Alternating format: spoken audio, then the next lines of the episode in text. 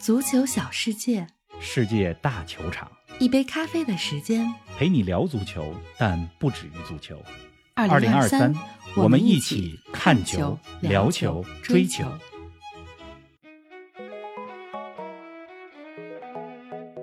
亚冠附加赛，上海海港被泰国球队淘汰，这是多大的冷门儿！十一月份的世界杯预选赛，这个剧本如何能不重演？利雅得胜利进入亚冠正赛，C 罗怒喷中国裁判组，究竟是错判明显还是 C 罗过激？集结了 C 罗、本泽马、内马尔的亚冠联赛都有哪些看点？改制之后的亚洲俱乐部赛事有哪些新变化？斯帕莱蒂执教意大利国家队，马拉加球迷恶搞俱乐部，更多精彩内容尽在本期足球咖啡馆。听众朋友们，大家好，欢迎来到今天的节目。冯老师你好啊，这周没去现场看球啊？林子好，听众朋友大家好。嗯上周呢，我去了费城，对吧？看了北美联赛杯的半决赛。是的，今天呢，本来是要在辛辛那提看辛辛那提对迈阿密国际的美国公开杯的半决赛，嗯，因为辛辛那提的主场 TQL 球场特别漂亮，但是呢，这个时间实在排不开。是啊我，一想呢，以后有的是机会，所以就没去。嗯咱们俩这录音的时候呢，这比赛正进行着呢。是的，就是大家如果细听的话，我这背景音里边正放着辛辛那提现在二比一领先迈阿密国际的比赛呢。现在下半场七十多分钟了吧，嗯没错，是吧？玲子也在看。是的，反正这期说正题之前，先跟大家说两个事儿啊。嗯第一个事儿呢是前两天我们足咖专访了法罗群岛的球队克拉克斯维克。是的，这个球队呢挺有意思，之前节目里边也跟大家说过，来自于法罗群岛啊，今年差点进了欧冠的正赛，是吧？不管怎么样，人家至少会进到欧协联的小组赛，嗯，哎，还有机会进欧联杯。那么这么一个小球队，是吧？我这周呢跟俱乐部的负责人聊的时候，我才发现，这好多球员都不是完全的职业球员，是啊，除了踢球以外，还有别的工作，有电工，有木匠，是吧？而且除了球员之外，这个俱乐部的全职员工只有五个，嗯，就是就这样的小球队，差点打进了欧冠正赛。是的，哎，人家跟咱们足咖呢聊得挺好，咱们的这个视频呢，视频的专访已经放到足咖在微博上的 V 加群里边了。大家呢想看视频的话，欢迎订阅我们的微博上的 V 加会员，是吧？成为 V 加会员，进群之后就能看到我们的专访链接。是的。还有个事儿呢，还有一个事儿呢，就是下周，哎，下周咱们要搞一场直播了啊！我记得上次咱们直播是玲子跟我一块儿五一的时候，对吧？是啊这一晃呢就三四个月就过去了。没错，哈哈，下周九月一号，北京时间下礼拜五晚上九点，我们来给大家直播一期节目，叫什么呢？欧冠解签儿。哟，呃，因为这个欧冠呢，下周就产生所有三十二支进入小组赛的球队了。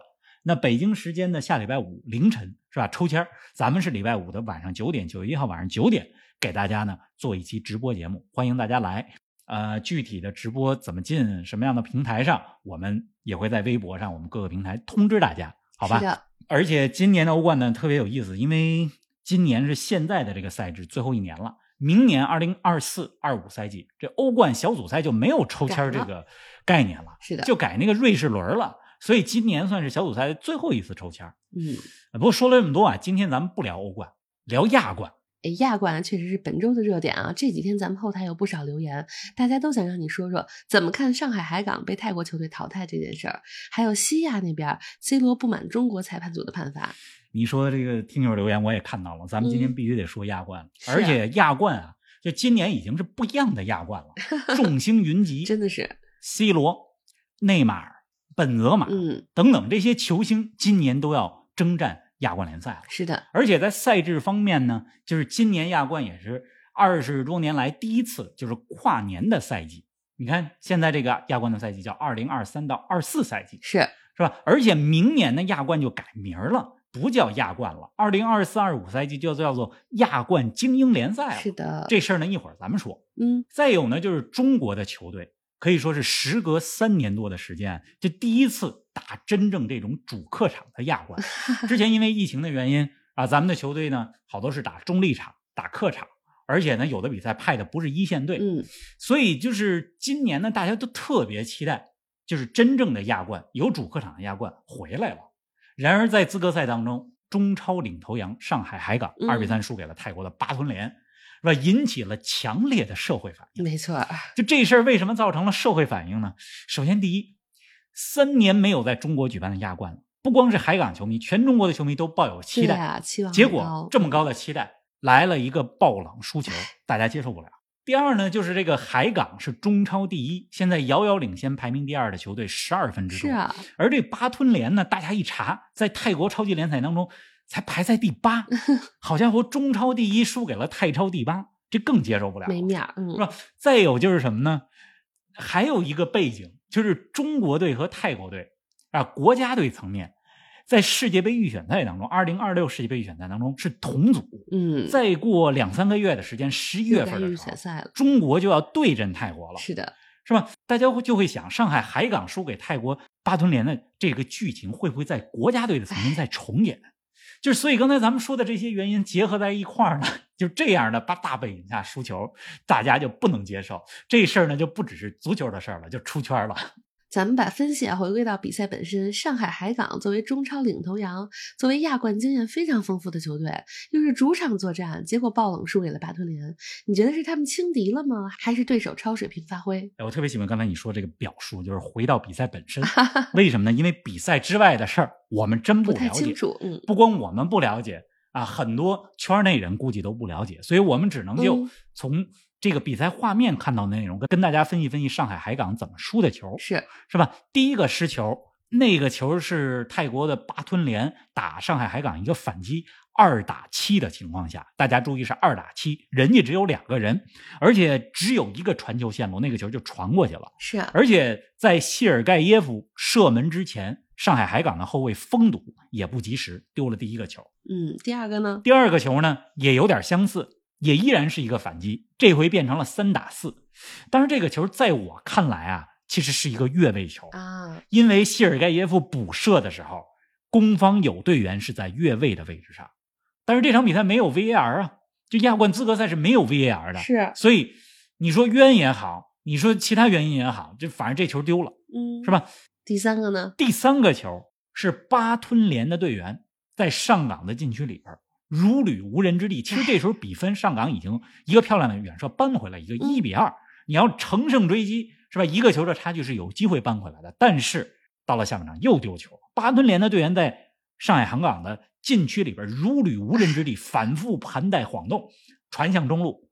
谢尔盖耶夫这场比赛帽子戏法是吧？包抄得分，而且在他射门的时候，两名海港队员在他身边是吧都没有封堵住。是，就是这个三个球是这么丢的，大家就听我们的，我们只是就事实说事实，大家就说说这三个球丢的应不应该。那么泰国那边的解说员呢，非常的激动，因为我今天还看了一个回放，是泰国那边的巴吞联是吧，用泰语解说的回放。嗯第三个球进了的时候，就他们真的跟泰国夺得打进世界杯、打夺得世界杯冠军一样，非常的激动。咱们来听一下吧。好，咱们一起来听一下。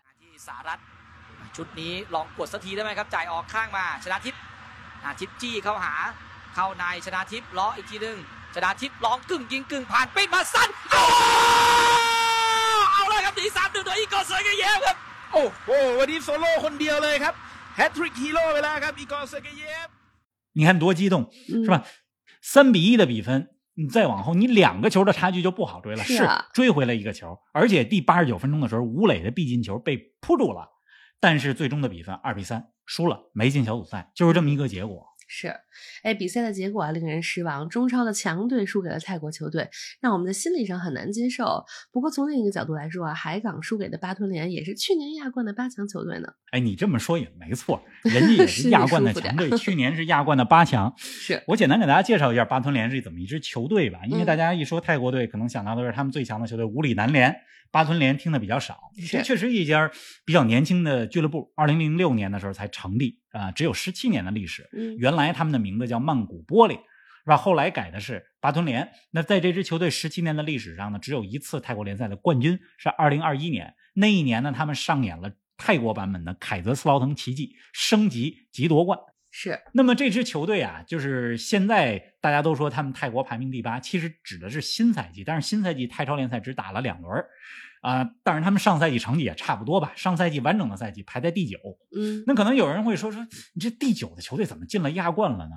是因为呢，就今年亚冠改成跨年了，那泰国的四个进入亚冠的球队就两个分配给了去年联赛的冠军和杯赛冠军，还有两个分给分配给了前年联赛的冠军和杯赛的冠军，而这些双冠王冠军都是五里南联，所以就顺延到了前年的亚军这个巴吞联，巴吞联就进了亚冠的资格赛，原来是这。这么回事儿。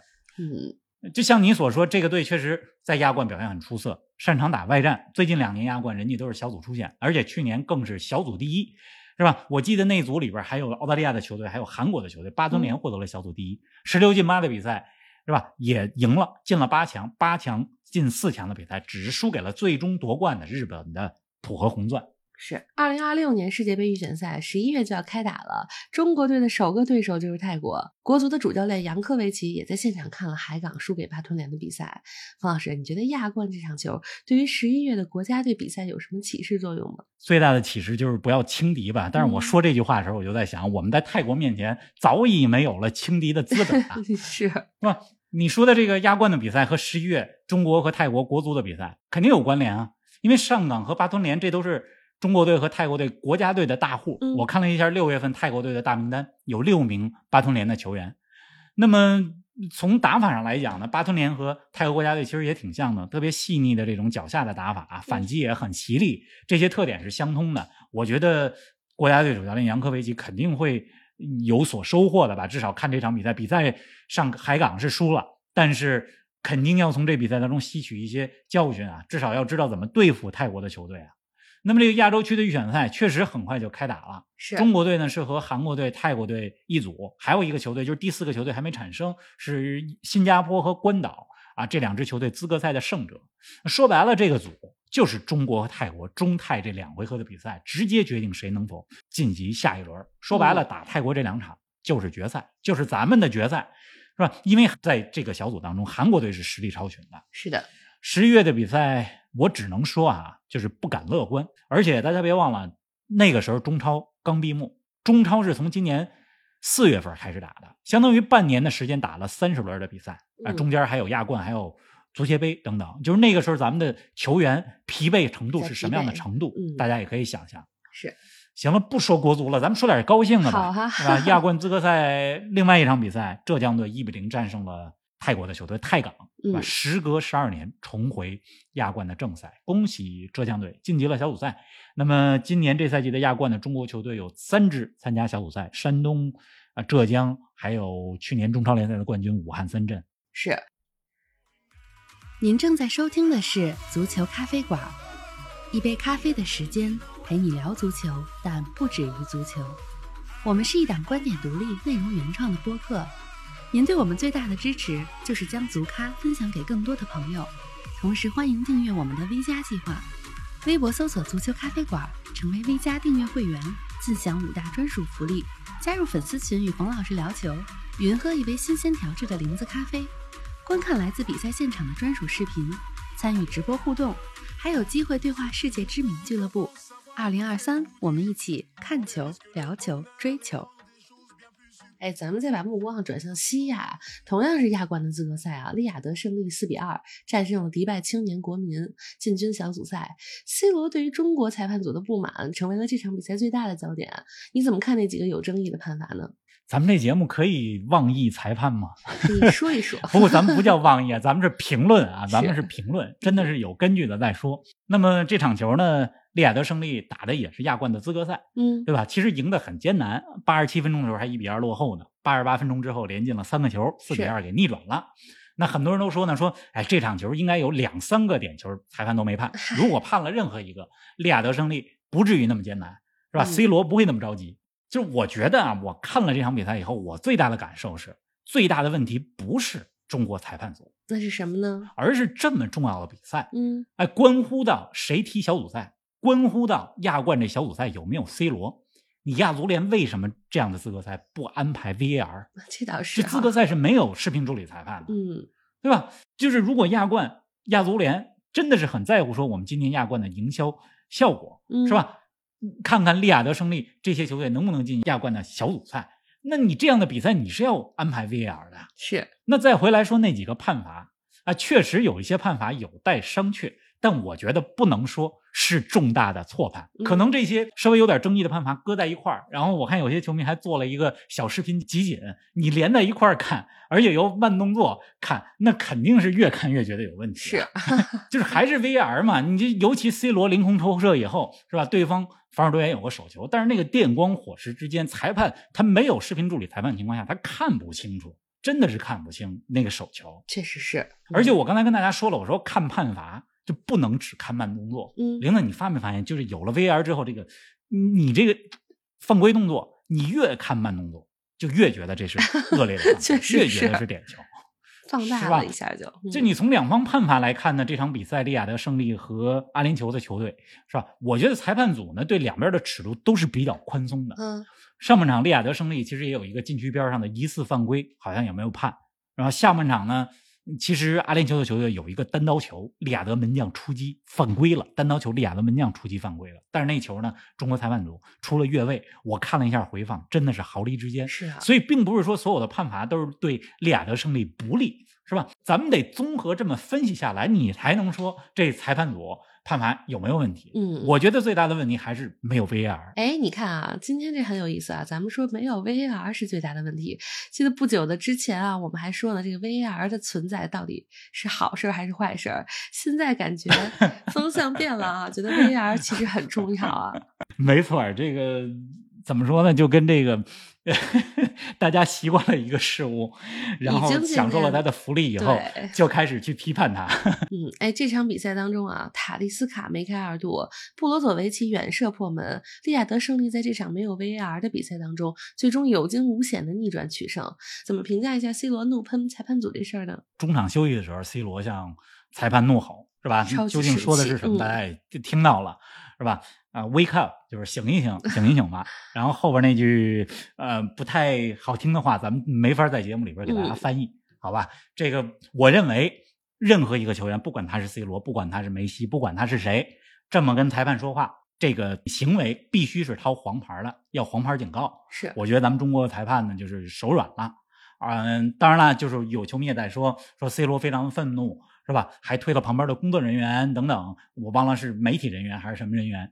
我觉得是这样，合影的人，有人说，要合影的人，对、嗯 C 罗的情绪，我们都可以理解，是吧？很多球迷喜欢 C 罗，也是喜欢他那种不服输的精神，是是吧？每球必争，不服输，昂扬的斗志，这个我们都可以理解。嗯我也很喜欢任何一名球员，他随时展现着自己的斗志，带着球队从第一分钟到最后一分钟战斗，这个谁都喜欢。嗯，但是我只是想说呢，就是不要忘了，球星呢也是公众人物，他承担了榜样的作用。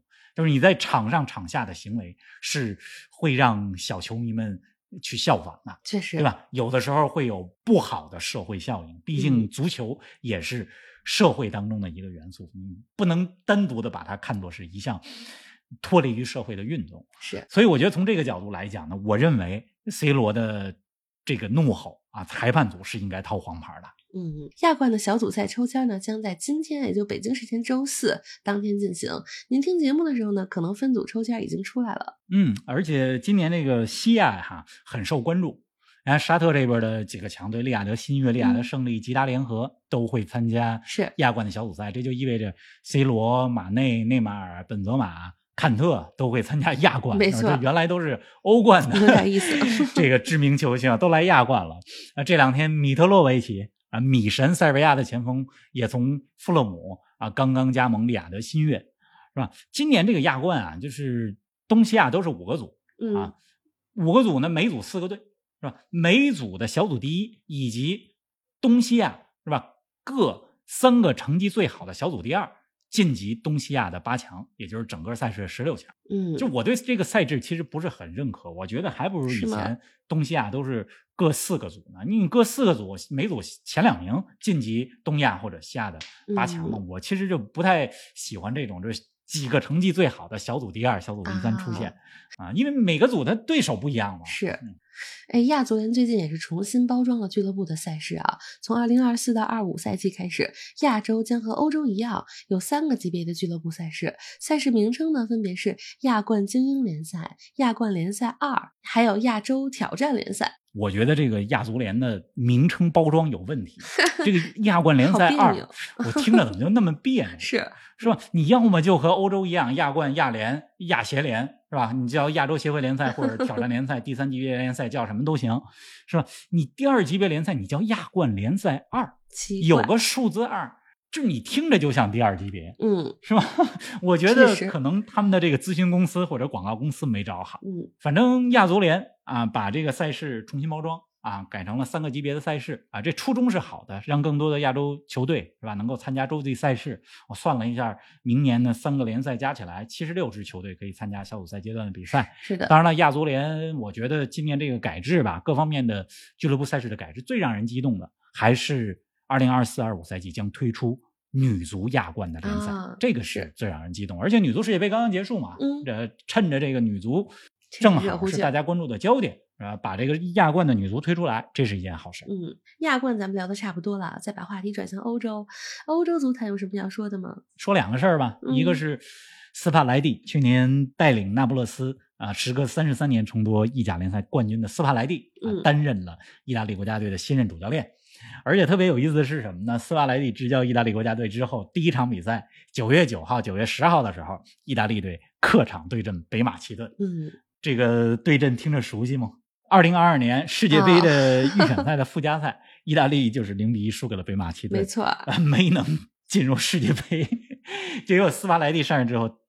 第一场比赛就是对阵意大利的老对手北马其顿，而且在欧洲杯的预选赛当中啊，意大利现在排名小组第三，虽然说现在有补赛还没踢，对吧？但是也得加把劲儿了，也得注意了，因为这个欧洲杯的预选赛就只有小组前两名能够直接出线啊，意大利得加把劲儿，加油！就意大利国家队主教练，这是今天要说的一个事儿，斯帕莱蒂。还有呢？还有就是有个视频火了，看咱们的 V 加听友高叔是吧？还往 V 加群里边转了一下。马拉加，呃，就是西班牙的马拉加，马拉加，马拉加的球迷啊，这几天成为了网红。为什么呢？因为马拉加的球迷啊，特别不满意这个俱乐部今年夏天在转会市场上毫无作为，没有引援，所以这帮球迷呢就想了一个辙，哎，就聚集到了马拉加的机场，是吧？穿着队服，然后随意找出了一位刚从。机场走出来的旅客，把他拉过来合影，是吧？营造出一个什么呢？就俱乐部刚签下一个新员，哎，新员来了，实际上是一个 路人甲，是吧？是啊，把他打造成新员，然后跟大家一块合个影，哎，我们在机场欢迎新员，打造出这么一个盛况，球迷迎接新员的盛况，以此来讽刺马拉加俱乐部啊，这个达到了病毒式的营销效果，我觉得也挺有才的。这个马拉加确实是 球迷。马拉加这个队呢，大家可能听着熟，啊，因为二零一二一三赛季马拉加打进过欧冠的八强啊，不过那个赛季也是昙花一现，嗯，是吧？后来呢就不行了。那么马拉加这支球队呢，如今是在西班牙的第三级别联赛，上赛季是从第二级别联赛西乙降级了，现在是在第三级别联赛，叫西协甲。嗯，这西协甲里边还有一个看球年头多的球迷比较熟悉的名字——拉克鲁尼亚，超级拉克。啊，拉克鲁尼亚和马拉加现在都是西班牙第三级别的联赛的球队。是，好了，今天咱们就聊到这儿吧，是吧？说了不少亚冠，是吧？大家周末好好看球吧。周末的欧洲五大联赛，嗯，比赛很多，沙特联，包括美职联，是吧？很多的球等着大家来看。是的，可看的非常多啊！提前祝各位周末愉快，下期节目不见不散。另外，哎，就在此时此刻啊，冯老师，你知道吗？此时此刻，迈阿密扳平了比分，二比二了。哟，我这我这一边给你录音，我一边 斜着眼睛看着电视了，是吧？梅西助攻，是吧？迈阿密国际在零比二落后的情况下，现在把比分扳成二比二了，马上要进加时了。要加时了。这场球其实迈阿密和辛辛那提踢的挺沉闷的，是吧？迈阿密呢，感觉打不起精神。零比二落后的情况下，梅西两次关键的助攻，现在进加时赛了啊！大家听我们节目的时候就知道比赛的结果。是的，肯定已经出结果了。行，咱们今儿就录到这儿吧，赶紧看球吧。好的，继续看了，拜拜，拜拜。